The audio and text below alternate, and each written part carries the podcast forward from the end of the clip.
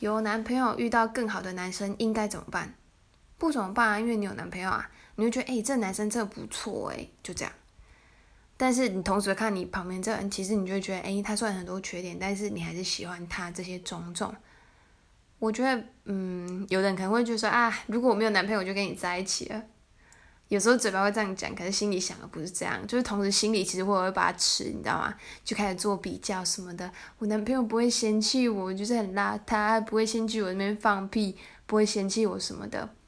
所以有男朋友之后遇到更好男生，要看你跟他的熟识度吧，或是你觉得怎样才是更好？嗯，可能是一开始你会觉得他很好吧，那相处久了之后呢？所以我觉得。你现在看到更好的，不代表以后他对你来讲，他就是更好的男生，永远比不完。没有比较，没有伤害，珍惜拥有。